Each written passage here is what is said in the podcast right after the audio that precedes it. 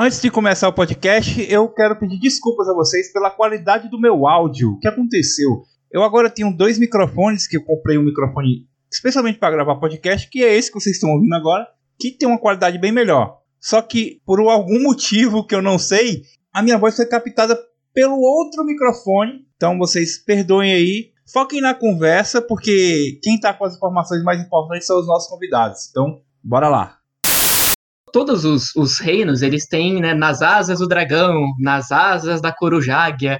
E em Galaverna, quem foi que sugeriu nas asas da rola? Calma. O mil quinta série, cara, ligou no mil. O que você tá fazendo, Matheus? Eu tô com o original aberto aqui. Você vai meter essa? Não, eu só fiz traduzindo o original.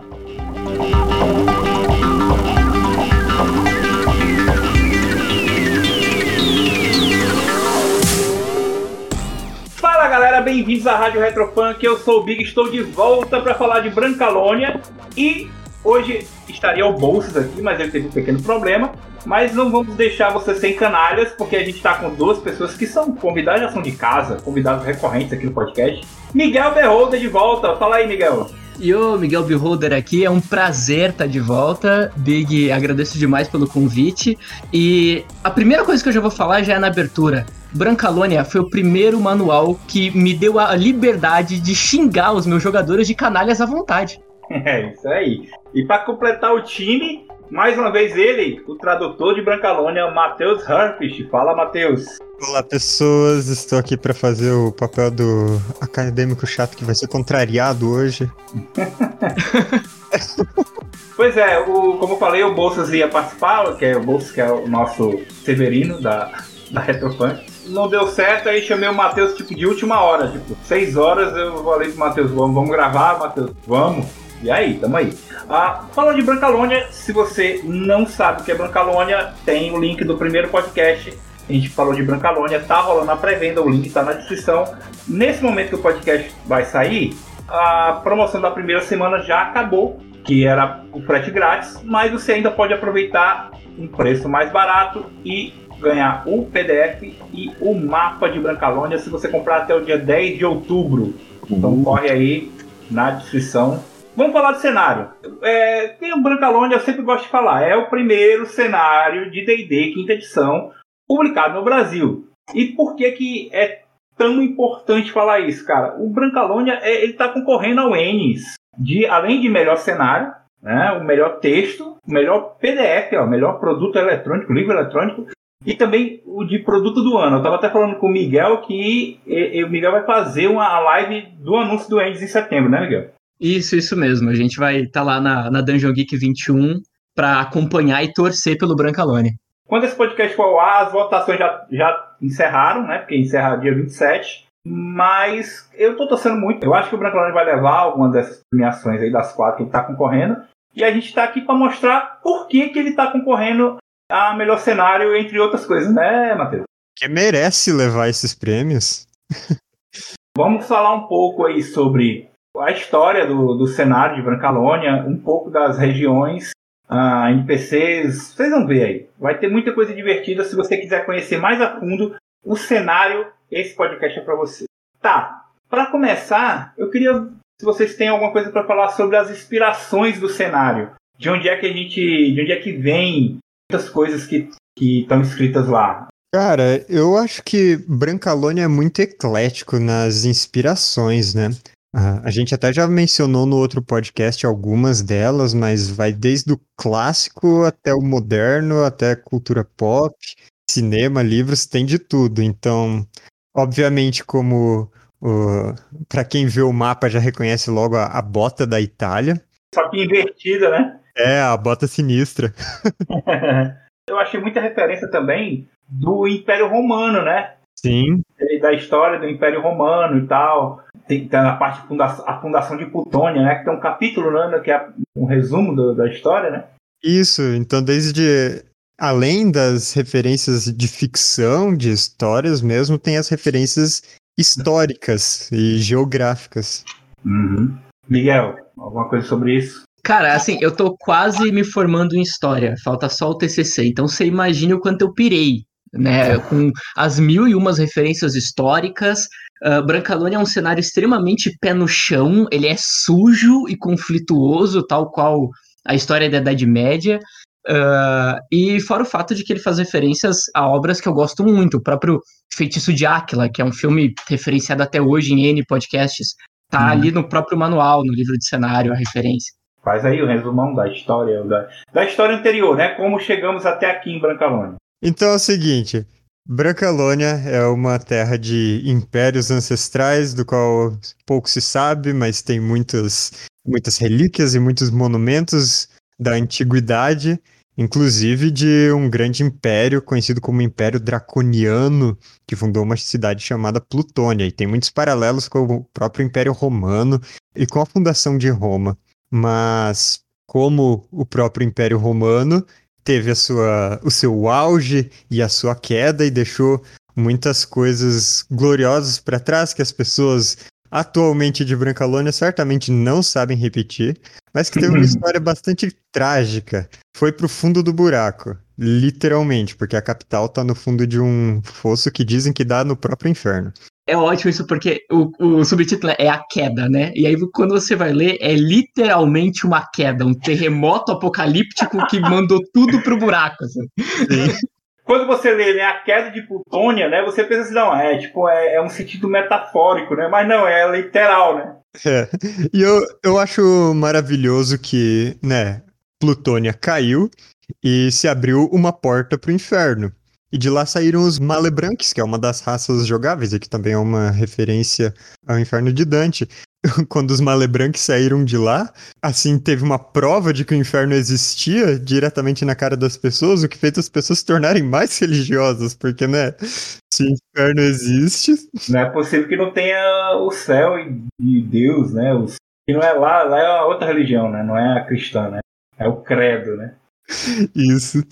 E depois da queda de Plutônia, todo, tudo que era um grande império foi muito fragmentado. Eles chamam a Guerra de Mil Anos. O que eram regiões se tornaram principados ou condados ou subdivisões que estão muito em conflito umas com as outras. E tem esse grande conflito para quem para ver quem que é o verdadeiro rei de Itália, quem que vai mandar nessa coisa toda. Mas nesse tempo teve invasões de outros impérios vindos de fora, e ninguém consegue botar ordem nessa terra toda que é Brancalônia. Então cada região é muito autossuficiente, é muito peculiar por causa disso, e influenciada por poderes políticos, poderes ocultos, ladrões e nobres, esse tipo de coisa. Eu li, eu não sei se era relativo ao passado, ao presente do reino de Itália, mas é, eu li que ele, na verdade, ele faz parte de um, um império maior atualmente ou não? Ele é, ele é autossuficiente? Como é que é? Tecnicamente, o Império de Altomanha, uma paródia da Alemanha, foi capaz de dominar o lugar. São meio que subjugados à Altomanha, né? É, assim, no papel. É, na verdade, isso é, isso é ótimo, Big, isso que tu tá perguntando, porque muita gente, quando você vai estudar história, né, você estuda alta idade média, baixa idade média, e é tudo muito certinho, muito regrado. E na maioria dos cenários de RPG, isso se copia, é tudo certinho, de data tal a data tal foi tal coisa. Brancalônia, ele é, eu clamei nele, é que ele é muito real no sentido de que as coisas no papel funcionam de um jeito, mas na prática, assim como você estuda história a fundo, não funciona assim na queda, por exemplo, do Império Romano, enquanto tinha gente que já sabia que o Império Romano tinha caído, tinha gente lá na borda de Portugal que ainda usava toga e falava que o César ia protegê-lo. Sim. E Brancalônia é muito isso, tipo, vocês estão sob nosso governo, a Altamanha declara, né? E as pessoas, ok, e seguem com as suas vidas e tanto faz. É, tipo, não, não mudou nada pro o plebeu médio, né? Tipo assim, ah, tá beleza, então vou continuar aqui plantando e, e tomando uma cervejinha à noite, né? Mais ou menos isso. Quem manda agora é o Duque ou o Imperador de Altomanha? Ah, eu não sei, eu só obedeço. Tanto faz, sabe? Eu só colho o trigo, velho. Eu quero saber quem que tá mandando. o, que, o Mais pra frente a gente vai correr entre os reinos, mas já aproveitando o, o tema, tem um reino, inclusive, onde eles literalmente não se importam. A cada novo governante que assume e se declara governante do reino, todo mundo faz, é, e, e whatever, todo mundo segue com a sua vida e não dá a mínima.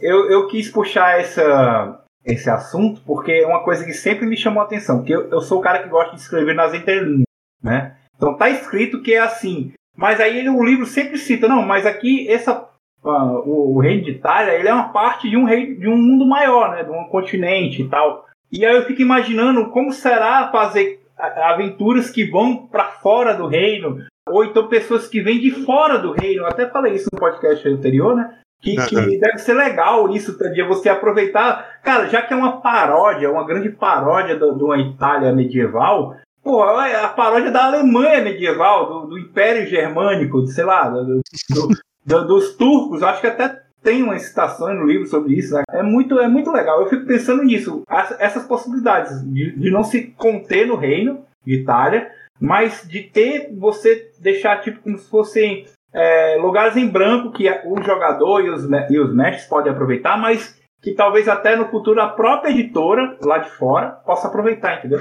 Eu acho muito Sim. bacana isso. Eu já perguntei várias vezes no, no grupo italiano do Facebook para ver se eles davam alguma pista, mas eles só jogam verde, eles não dão nenhuma resposta definitiva do que tem além do Reino de Itália.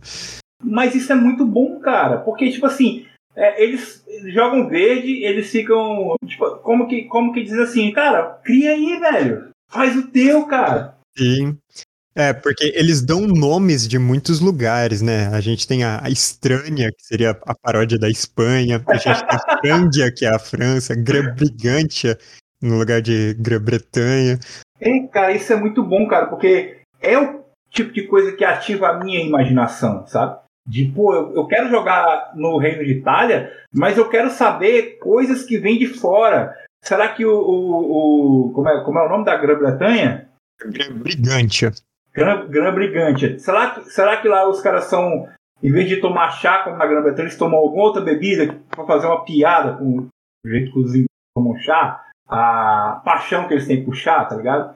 Né? Às vezes vai que eles tomam café lá, tá ligado? Cara, isso ativa a minha imaginação, pirado com esse tipo de coisa. E é bom que seja aberto, que aí cada mestre faz o seu, sabe? É maravilhoso. Maravilhoso. Mas como a gente tá falando do Rei de Itália, apesar de que isso aí tem, né, como o Matheus falou, tem. Eles dão nomes, eles dão descrições de algumas descrições, algumas coisas que tem do lado de fora. Vamos entrar um pouco mais no reino de Itália em si. O que é que vai fazer você que está querendo conhecer mais de Brancalônia, o que é que você precisa saber, o que é que você acha que pode te interessar. A gente vai falar um pouco das regiões. É, no livro tem 16 regiões, a gente não vai falar de tudo, que seria assunto para 3 horas de podcast, e não é essa a proposta. Então a gente vai trazer aqui, vou pedir para os meus convidados que um traduziu o livro, o outro já leu, vai narrar, né, Miguel? Yep. Se você estiver ouvindo, quando você estiver ouvindo esse podcast, é meio que futuro do pretérito, já vai ter acontecido. Mas aí o Miguel vai mandar o link, aí eu vou deixar o link na descrição. Quem quiser ver o Miguel narrando Brancalônia. Vai ser aonde vai ser na, na Retropunk mesmo? Não, vai ser onde? Não, vai ser no Covil RPG. Tá. Então vou deixar o link aí para a narração do Miguel. Se não for TPK na primeira sessão, tem, vai ter continuação para o pessoal assistir. É isso aí. Vai ter TPK, vai ter briga de taberna. Cara, é, isso, isso é incrível, né? O, o Big tá indo mais para dentro do cenário. Uma identidade muito característica de Brancalônia, que vem dos filmes Spaghetti, né? É dualidade e cinismo, né? Que você encontra quase todos os reinos. É a presença de muita dualidade e de muito cinismo uh, dentro do cenário. Um, um, elemento que eu gosto muito, assim, já citando o primeiro reino, é Pianaverna. Porque hum. Pianaverna é um charco, é pântano pra tudo quanto é lado, é um lugar desgraçado, sujo e fedido. E por ser desse jeito, ele é um ambiente ideal para muita gente que não presta ocupar aquele lugar. Só que por Pianaverna estar tá no meio de dois reinos que vivem em guerra, que é Galaverna e Torridiana, é, eles vêm trocando porrada, Pianaverna também vira um resto de um campo de batalha desgraçado. Uhum. E tem uma duquesa, a duquesa Spinella, que é uma personagem, um NPC muito, muito bom.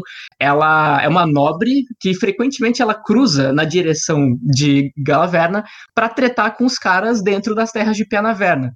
Só que é. a parte da, da, dualidade é que o manual dela como vilã. Você, ah, beleza, tô lendo a história de uma vilã. Só que conforme você vai lendo sobre ela, ele diz que ela tem umas cavaleiras chamadas rasga-forcas, que o hábito delas é salvar suas companheiras ou plebeias comuns de enforcamentos. Hum. Aí, ao mesmo tempo, o manual te quebra. Pera, ela não era vilã, mas ela salva mulheres de enforcamento. Isso é certo, isso é errado. Eu boto ela como vilã, boto ela como heroína. Esse já é um elemento de, de Brancalônia que eu gosto muito. De ruptura, né? Porque isso me lembra, não sei se tem a ver, mas me lembrou, tipo assim, caça às bruxas, né? Na Idade Média, e ela meio que faz o contrário, ela salva as bruxas, né? digamos assim. Pois é. Então, eu acho que ali já dá um bom exemplo de que a lei em Brancalônia é um negócio muito tênue. Tem até uma frase em um dos antecedentes que é: Para os inimigos, aplicamos a lei. Para os amigos, interpretamos a lei. Isso é maravilhoso. É, então, realmente tem essa questão de tem os bandos mercenários, tem os foras da lei, tem os canalhas que, né, eles são mercenários, mas eles fazem transgressões, mas as pessoas contam com eles para resolver as coisas, mas eles são procurados, tem toda uma agência para procurar eles. Então, isso vai assim, perfundir cada ponto do cenário, essa questão de, tá, mas quem é que manda aqui? O que, que essa pessoa quer? Está certo aos olhos dela, aos olhos dos personagens? Piana Verna deixa bem claro. E se eu não me engano, em Piana Verna é onde se passa também a aventura pronta, o Tesouro do Bigato, que é a aventura do Guia Rápido. Aí quem quiser baixar o Guia Rápido, vai dar uma conferida, o link também tá na descrição aí, é de grátis. Lá tem o Rio Fossa, que... Rio Fossa, é, é um lugar tão simpático quanto o nome sugere. Vai, Matheus, cita agora o, o, outra região aí. Beleza, eu vou falar de Quinotária, então. Quinotária é o lugar que eu decidi abordar na minha primeira aventura que eu tô escrevendo pra Retropunk, pro Punkverso. Porque, primeiro que ela tem o um nome graças a um monstro lendário. É, o Quinotauro, né? Quinotauro. e o que raios é o Quinotauro? Assim... Boa pergunta. É, o que é? Ninguém sabe, né? É, é um monstro lendário, é meio minotauro, tem relações com a, as mesmas lendas. Hum. Mas né, não deixa muito claro, então tá ali mais uma possibilidade do mestre inventar também. Mais um quadro em branco, né? Sim. Ah, tá. Quer dizer que ele não descreve realmente. Não, ele não descreve. Não é um quadro em, branco, é uma pintura abstrata. Você enxerga o que você quiser nela. Entendi. Cara, dá, muito, dá muita ideia pra monstro, cara. Dá muita ideia pra, pra aventura. Tipo assim, fica, se você não descreve, qualquer coisa pode ser ele, né? Uhum. E outra coisa que eu gosto muito é que que Notária hum. tem uma cidade chamada Lungariva, que ela é muito conhecida pelos albergues quem manda na cidade não são ah, grandes nobres, nada assim, são os albergueiros, os donos de, de hotel mesmo. Ai, meu Deus. Já tô vendo o que é que vai vir, vai, fala. Tem uma descrição do, dos albergues, fala quais são os, os símbolos desses albergues como se eles fossem assim casas nobres mesmo. Aí tem os que são famosos porque eles são mercadores, tem os que são famosos pelos banquetes. E aí, tipo, rola meio que uma guerra dos albergues, né? Sim, com certeza. é muito ridículo, velho. Mas é bom, mas é bom porque, porque pega você de surpresa, velho. Como assim? mas o maravilhoso, Big, é que é ridículo, é ridículo, mas é crível, sabe? É, cara. Você consegue conceber isso na realidade, sabe? É, mas é aquele negócio, é o ridículo que é tão ridículo que é bom, mano. Exatamente, cara. Tem um. Tem, quando eu tava lendo o manual, tem um, tem um trecho na Guerra dos 100 Anos na vida real, onde um príncipe, ele era chamado de príncipe negro, ele era um príncipe inglês. E ele venceu um monte de batalha, pegou um barco para voltar pra Inglaterra e morreu de desinteria. Hum. Então, tipo, ele era um baita de um herói e morreu de caganeira num barco. E isso é muito Brancalônia, sabe? é verdade ah, eu não sei como é que eles não fizeram isso. Na, estou falando da, da Guerra Real, né? 100 anos. Né? Exatamente. Eu não sei como eles não fizeram nenhuma referência nas guerras guerra dos anos que tem na história de Calônia. Teve. Teve! A gente ainda só não viu nas entrelinhas, mas tem muita coisa, muitos detalhes escondidos. Nossa, velho. É, é, interessante que cada, uma, cada um dos reinos, ele corresponde a uma das regiões da Itália mesmo. E algumas são mais diretos do que outras. Tipo, a gente tem, em vez da Sicília, a gente tem Zágara. Até ela leva esse nome porque Zágara é o nome da flor da laranjeira. E, né, na Sicília teria bastante flores de laranjeira, então tem as referências reais. Mas outras são só trocadilhos. A região de verdade, chamada Úmbria, ela se tornou Penúmbria aqui. e que também é uma das regiões mais maneiras que eu acho que tem. Falar de Penúmbria, uma coisa que eu até falei no podcast passado, disse, ó, se você entende, seja geografia ou história italiana, né? você vai pegar muita coisa, é, muita, muita piadinha, porque a galera que escreveu, a galera se dedicou, velho. A galera lá, os italianos lá que escreveram esse cenário, uhum. eles colocaram coisas que, tipo, ou só o italiano mesmo entende, ou alguém que realmente conhece a, as regiões, a Itália real, a história e tal, ou que pesquisa sobre isso, né? Mas é bem, é, é bem bom porque, como o Matheus traduziu, ele teve que ir atrás das referências. E me fez pensar muito como seria essas variações para o Brasil. Sim, sim, cara. Dá muita ideia também para você fazer uma, umas piadoca por aqui. É. Com, com o Brancalônia brasileiro, sabe? Quero ver os homebrews. Quero muito ver os homebrews da galera. Eu já tô pensando no nome aqui cenário. Como seria o Brasil em Brancalônia. Mas vai, fala aí de, de Penúmbria. Penúmbria é a região que o subtítulo diz luto, crimes e mais luto.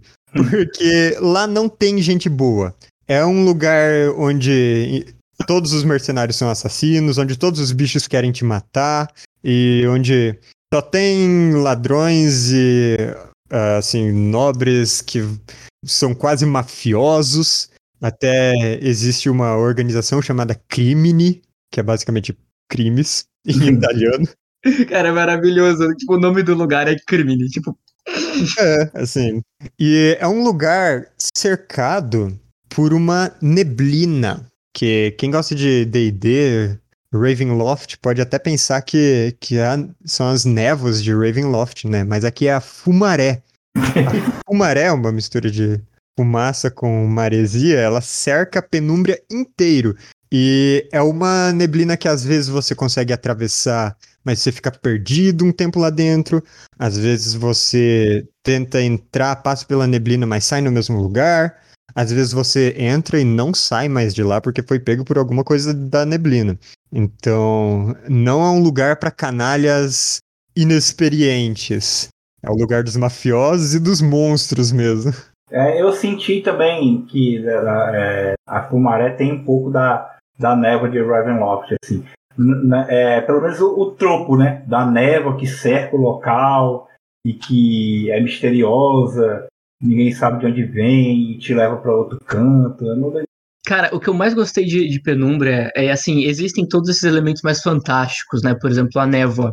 Mas também tem um, um trecho no texto onde ele diz que é, os criminosos de Penumbra, né, eles lançam confrontos para controlar uma praça, um pier, então, assim, é muito bom, é isso é maravilhoso. As pessoas chegam a se, se, matar pra essa praça ser minha. Não é nem pela cidade ou pelo reino. É bom que dá as ideias, cara. Eu já tô imaginando, tipo assim, combate, uma batalha, uma disputa, pra ver quem toma conta da cervejaria, tá ligado? É.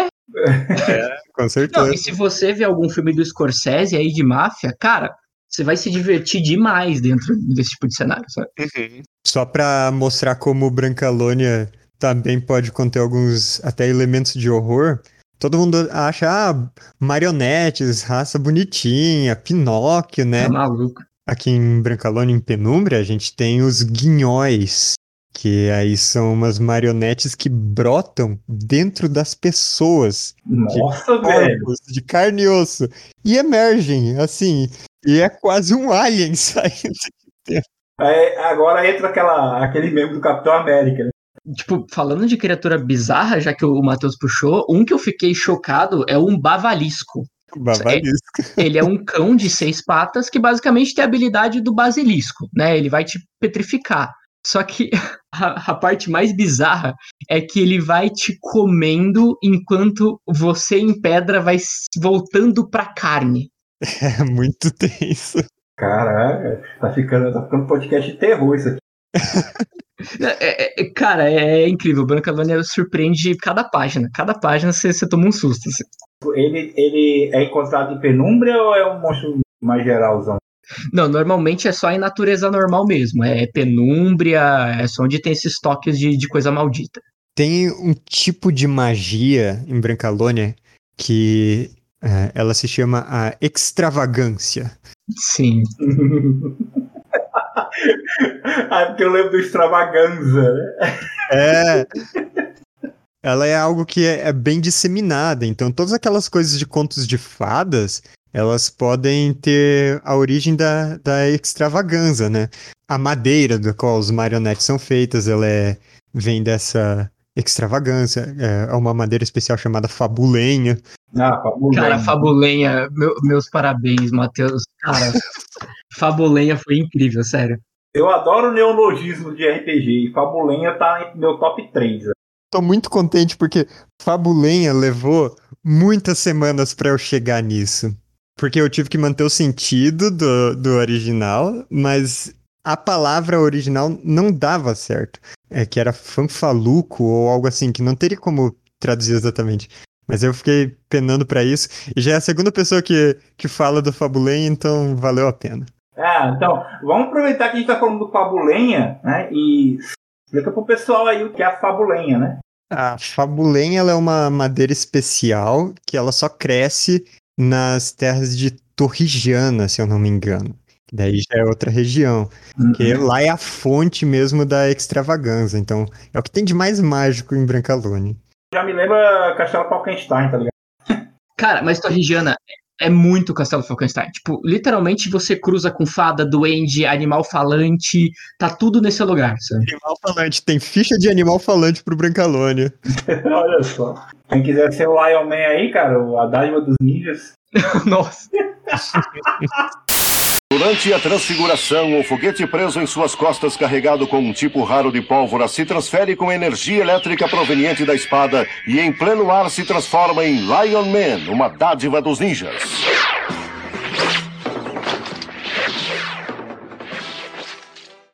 Mas é legal que né, é um lugar tocado pela magia, pela extravagância. Então tem tanto essa parte das fadas, de uma coisa muito muito alegre, muito encantada, mas também tem a parte mais tensa do pântano, a Marema Impestata.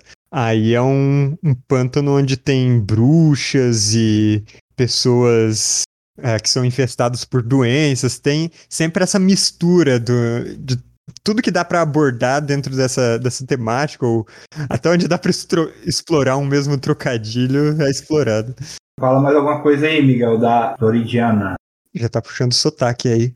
Já, você viu? Você viu? E, cara, isso acontece, tá? Todo mundo aí, vocês estão ouvindo? Vocês vão começar a ler Brancalônia e no terceira página você já tá falando igual italiano. E como, como sempre eu falo, com a mãozinha assim, né? Ah, sim. Não, inclusive a gente nem tá se vendo, mas você tá fazendo a mãozinha. Com certeza, sem dúvida. Uh, mas Torridiana é de onde vem aquela duquesa, duquesa Spinella, que eu falei para ti, e das rasga-forcas, liberta as mulheres enforcadas. Então, uma coisa muito legal de Torridiana é que se você tem essa perspectiva de, ah, vai ser fada, é tudo muito colorido e etc., mas lá tem cavaleiras que, por exemplo, as cavaleiras da Duquesa Spinella são as mais fortes de toda a região. Todos temem as cavaleiras de Torridiana.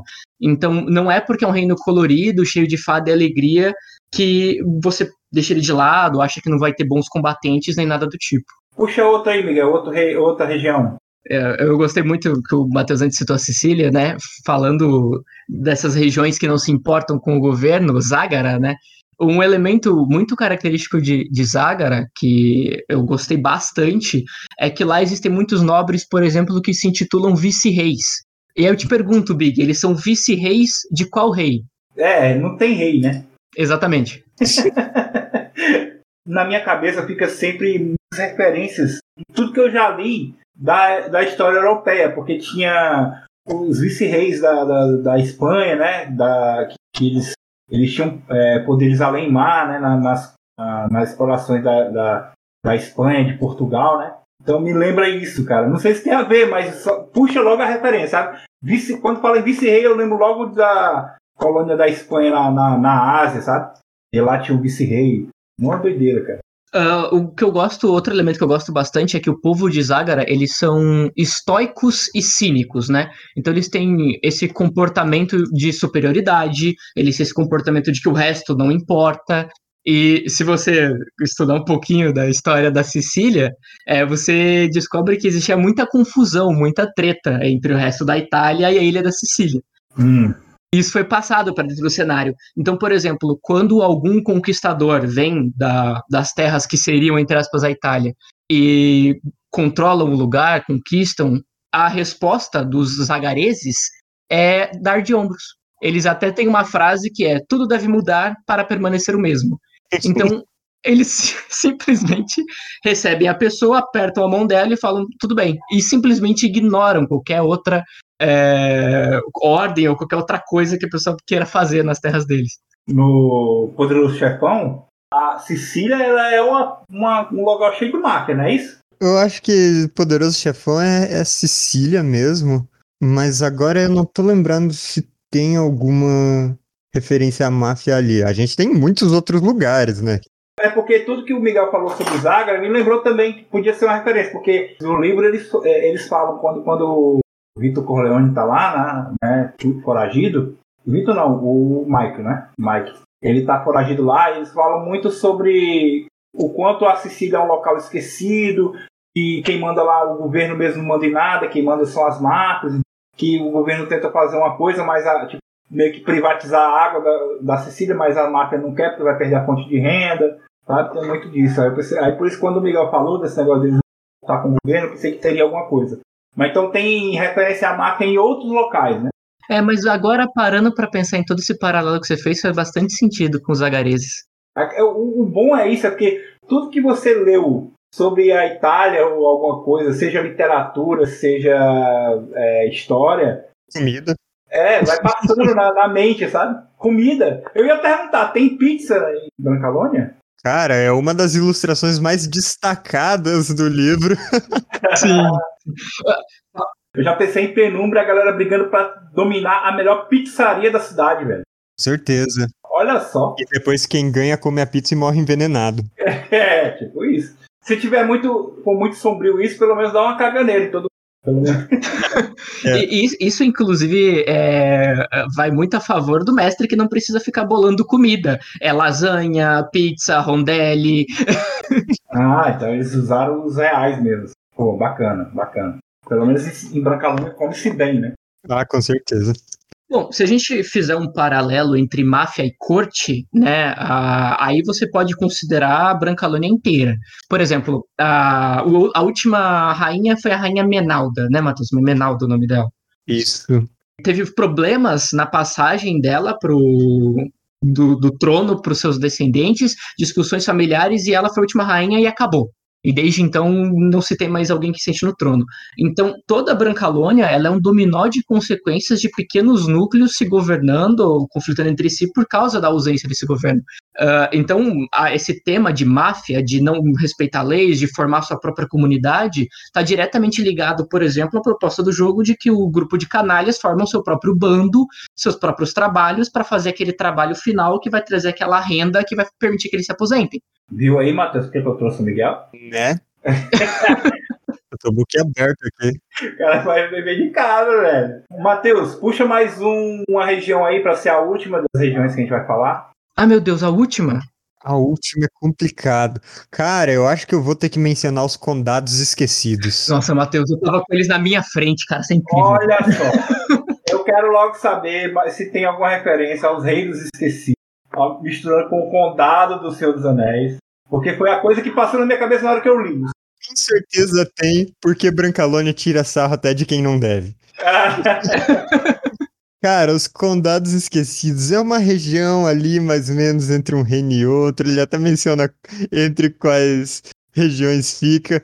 Mas é basicamente um lugar que as pessoas. Nossa, tava aqui esse tempo todo. ninguém, ninguém lembrava que existia. É, assim. E, e é um lugar bastante misterioso, porque ele não é muito habitado, cada lugarzinho é muito diferente, muito separado um do outro, tem muitas lendas do que tem naquele lugar. E, inclusive, nessas páginas do livro, tem uma grande mancha de sangue escondendo parte do texto, porque a gente obviamente não sabe o que- tudo que tem lá. Eu preciso do livro físico pra passar a mão nessa textura de sangue. Porque é muito bem feito, cara. É muito bem feito. Não, não é à toa que o livro. Que o Brancalone tá concorrendo a melhor PDF também aí no Endes, né, cara? É, é porque, cara, tipo, mesmo, mesmo grandes artistas, quando vão jogar líquido nas coisas, ah, você consegue ter aquela né, noção, tipo, ah, isso aqui é uma pintura, não necessariamente foi algo que espirrou. E, sério, parece demais que banharam a merda da página em sangue. Ai, velho. Os Condados Esquecidos, eles são um lugar muito bom para quem quer colocar coisas que não pertencem originalmente em Brancalônia. Ele tem as suas próprias características. Ele tem uma coisa maravilhosa que são os inexistentes. Que são as pessoas que nelas não existem. Não, sim. É, assim, tem ilustrações de, por exemplo, uma armadura sem nada dentro andando por aí. É inexistente. Como assim, velho? Não, ó, po- posso citar, citar um trecho, Big? Pode? Tem um trecho que ele fala assim: é, as pessoas, né, enquanto se gabavam de sua passagem pelos condados esquecidos, alguns viajantes afirmavam ter visto diversos blocos monolíticos erguendo-se para os céus. Cinco Ah. pilares que parecem servir para controlar a energia pentagerada, que é supostamente um resíduo da guerra. Pergunta para mim se ele explica o que, que é isso. Nossa, velho. Não sei o que que é monolito, não sei o que que é energia pentagerada. Os Condados Esquecidos, além de todos aqueles outros reinos além do reino de Itália, são fontes muito boas para. Ah, eu quero colocar anões em Brancalônia. Não é necessário. Brancalônia já tem muita coisa legal, não tem por que ficar colocando muitas coisas. Mas se você quer muito fazer um personagem anão, ele pode vir dali e ele pode falar de um grande reino de lá e todo mundo fica escutando a história dele. Não, nunca ouvi falar. Não, melhor, cara. Você colocar Hobbit, isso é um condado, cara. que coisa melhor do que colocar, colocar Hobbit do que o condado esquecido, cara. Pois é. Cara, essas são só algumas das regiões, né? No livro tem 16 regiões, entre tem, tem sete mares e meio, que até o Matheus citou no, no, outro, no outro podcast, cara. Tem outras coisas que bem, bem interessantes. A gente não vai falar de tudo que eu falei, né? Porque é muita coisa. Pra gente se encaminhar pro final, eu queria que vocês citassem aí alguns monstros. O Matheus citou o Quinotauro, o Miguel citou. Como é o nome? Ba Valisco. Bavalisco. Bavalisco. Mas eu queria que vocês citassem aí cada um mais um monstro legal, divertido ou sem sentido de Brancalônia. Cara, eu queria apresentar para vocês o Cobra Gato. Cobra Gato. É literalmente uma mistura entre um leopardo e uma longa piton. Que absurdo. Fala mais um pouco aí, o que, que, que essa porcaria faz, velho? Ela serpenteia como uma cobra, Hum. só que ela esmaga com as presas. Então, assim, eles vão, vamos pegar o melhor dos dois mundos? Vamos pegar a criatura que esmaga, mas ainda tem presa de um, de um gato, entendeu? Doideira, velho. Tem muita dessa coisa de mistura. Tem o- os corvaranhas, tem o funhoco. O funhoco Fuioco? O que é? É- é a mistura de uma fuinha com, sei lá, um morcego, alguma coisa. Mas que é- ele ainda é sanguessuga ainda por cima. Sim. Eu acho que também isso é uma piada com os ursos corujas do D&D. Com certeza. Que é a coisa mais absurda. Misturar um urso com uma coruja. Aí ele Sim. fica metendo essa aí de Uhum. Cobra com, la- com leopardo. Tem a Befana, que eu gosto bastante, que ela é a típica bruxa, a, a bruxa má das histórias, da- das fábulas. Eu gosto bastante da ficha porque ela é uma ficha adaptável. Ela tem três níveis de malevolência, que essa é uma mecânica que o Brancalônia traz, que aí as Befanas com uma malevolência de nível mais baixo, elas têm uma ficha mais eh, de um desafio menor, E as Befanas de malevolência maior, elas vão ficando mais poderosas, tem mais ataques, mais poderes, e até algumas coisas, assim, mais. É, é, mais, mais fantásticas, tipo, é, ela pode imitar outras criaturas para atrair a pessoa para uma armadilha e hum. esse tipo de coisa. E, e, tem Covil, e tem Covil, com regra e tudo. Aham. Uhum. Cara, eu gosto muito do Vilupera. É, eu gosto bastante dele, ele é, ele é de Penúmbria, mas. A ilustração é muito massa. É lindo demais, cara. Eu gosto muito dessa criatura. Ele é um híbrido bicéfalo, assim, de um grande lobo de duas cabeças, assim, quatro patas, dois pescoços e tudo mais. Só que a, a aparência dessa criatura, se você vê a arte, cara, você bate o olho nela, você já quer a, a campanha pautada nela, assim. Ele é lindo, assim, ele não é uma criatura assustadora, sabe? Ele é grande, branco, os olhos vermelhos, ele é muito bonito, muito bonito. Só que tem uma mordida desgraçada, uhum. tem ação de reação, nunca dorme. Nossa. Então é uma criatura muito boa. Ele é um meio que, tipo assim, é um monstro que você usaria para ser um desafio grande da, da, da história, né? Não é um simplório, né? Aí ele é desafio 6, né, cara? Ele faz um estrago. É, tem várias menções no livro. Por exemplo, ah, um personagem com sangue de vilúpera, é um personagem muito durão e esse tipo de coisa. Então, ele é quase. Quase o Tarrasque do mundo dele, né? É, eu, eu diria que ele tá mais para, por exemplo, um. O, o nível de, de simbolismo de um leão, que tem hum. muitos brasões ou coisas desse tipo. Aqui a gente tem vilúpera também. Entendi. Bom, maneiro. Fora, né, mil e uma criaturas vindas do direto do inferno, né? O, o, o Malacoda é ND14 e ele é literalmente um dos demônios mais bonitos que eu já vi ilustrados no cenário. Ele é aquele estereótipo é, do inferno de Dante, sabe? Chifres gigantescos, corpo vermelho, asas demoníacas. Malacoda é... também é uma referência direta de lá. É, exatamente. Mas é legal que com com desafio 14, assim, personagens de Brancalônia, eles chegam no máximo até o nível 6. Pra quem tá acostumado com D&D, sabe que colocar um grupo nível 6 contra um monstro de desafio 14 não dá muito certo.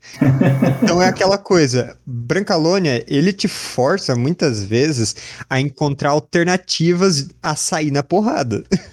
Isso é legal. Nem que seja desafiar o demônio pra uma, pra uma disputa de quem bebe mais, né? É, como você vai trapacear o demônio para ele não jogar vocês todos no inferno, ou pra ele não sair com suas almas? Que acordo você vai fazer para enganar o demônio? É o capiroto, velho, é o capeta. Uhum. NPC, tem algum NPC assim memorável que dá vontade de colocar na, dos personagens encontrarem esse NPC, seja para bater na cara dele ou para ser enganados por esse NPC? Você já citaram alguns, né? Mas vocês podem citar mais um, cada um? Nas aventuras de Brancalônia, a gente tem uma ficha que é do Severo dos Bofetões. Ele é o líder da companhia do, dos canalhas brancalonianos, então ele é o manda-chuva de tudo. E tem a ficha dele, uma ficha até nível bem alto para mostrar como, como ele é um cara experiente, aquele cara que já viveu muito na vida, mas ele também é um canalha, ele também é um patife. E, e tem muitas coisas na, na história que é ele colocando os personagens em enrascadas, como deve ser todo bico brancaloniano. Ele é um motor pros personagens, né? Tá sempre querendo. Isso, ele é quem, quem manda nos personagens, ele é quem vai administrar lá o covil deles e quem vai arranjar os trabalhos. E tem muitas menções à história dele, às conexões com outros NPCs bacanas, para quem ele tá devendo dinheiro, para quem, quem deve alguma coisa para ele. E tem todas as conexões bacanas. Cara, eu, eu vou citar o NPC, ele nem chega a ter ficha, ele é citado só no, no decorrer do texto, que é o Peônio de Menga. Eu gosto muito dele, não só dele como NPC, mas do que ele representa. No trecho, vou abrir aspas aqui para ele, tá? Eu fiquei triste porque eu pensei que o Miguel ia ler com a voz do Marcelinho. Apresentei o Matheus, que eu acho que o Matheus nunca ouviu. Matheus, desculpa por isso. Eu fiz a primeira vez e me condenei. Ansioso. Eu vou abrir aspas pro Peone de Menga. A minha esposa estava no rio, senhor, lavando as roupas. Um sujeito a agrediu. Queria. Eu corri para ajudar. Tinha a faca na mão. Ele me olha com os olhos regalados e morre. É, ao cair, bateu a cabeça. Eu dei só umas facadinhas nele. Fecha aspas. Muito bom.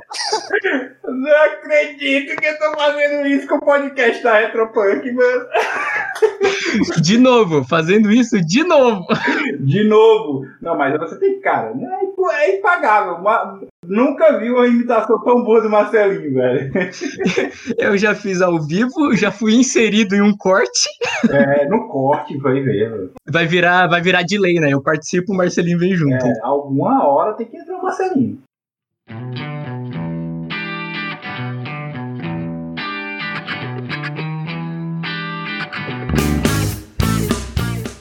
Cara, eu acho que a gente falou tudo que a gente tinha pra falar sobre o cenário. Claro que tudo não, mas ah, senão a gente ficaria aqui cinco horas. pra mim, foi um podcast muito bom porque me dá vontade de ler e de jogar Brancalônia, cara. E eu não jogo D&D. Então, se pra você que, que já joga D&D experimentar um cenário diferente do habitual, tá cansado de fantasia medieval, quer um cenário de D&D em português, aproveita a pré-venda da Calônia, vai até o dia 10 de outubro, com preço promocional. Matheus, seus recados finais. Eu queria dizer que, assim, ainda tenho muitas referências indecentes que ficaram de fora aqui. Aham.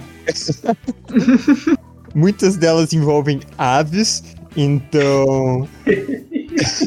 Eu imagino que a nossa primeira conversa vai abrir o podcast. né? Não sei. Será que é permitido? Será que essa não é a versão do diretor do podcast? Eu, que- eu quero ela depois. Será que vai poder soltar a franga? Hã? Hã? Soltar a franga? Nossa, Big do céu. Ai, meu Deus. E ainda tem muita coisa rimada que vocês só lendo o livro mesmo vão poder pegar. Então, é isso. Não. Pega o Brancalônia e vão caçar todas as referências. Miguel Berroda, cara, obrigado. Obrigado, Matheus, também, porque aceitou o convite aí de última hora. Miguel, sempre que eu consigo fugir do, do plantão dele, ele comparece. Miguel, seus recados finais aí, cara. Se quer deixar o link de alguma coisa? Cara, queria agradecer pelo convite, ah, dizer, Matheus, foi uma honra conhecer o tradutor. Honra é uma palavra muito forte, mas eu aceito. Cara, eu fiquei muito impressionado com tudo que você trouxe pra cá, cara. Pô, obrigado. Ah, queria deixar o jabá, né, das sessões de Brancalônia, começando quinta-feira, dia 26 de agosto, e de 15 em 15 dias, então 9 de setembro e assim sucessivamente, no Covil RPG. A gente vai começar a nossa campanha de Brancalônia, extorsão e agiotagem. Boa. É isso. Galera, boa noite, obrigado e até a próxima. Até. Até. com os pés no chão e a cabeça lá na lua. Vou passando pela rua, bem em frente ao seu portão. Meu coração já não sabe a quantas anda, feito roda de ciranda, anuncia o carnaval. Meu coração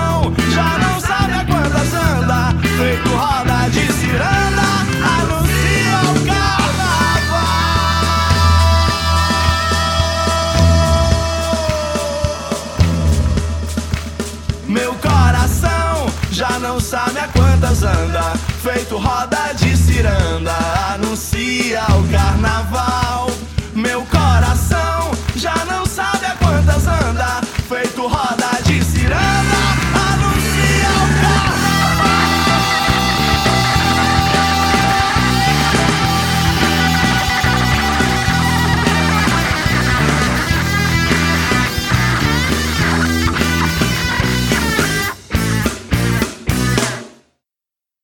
Página 84, item 3, do que se pode encontrar. Uma revoada de rolas voando baixo. Ah, não, velho. Não é possível, velho.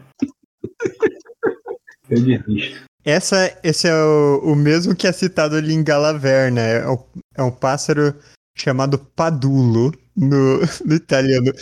Padulo, não, Vamos ser diretos, é um caralho de asa. é isso. Eu me recuso a gravar esse podcast. velho.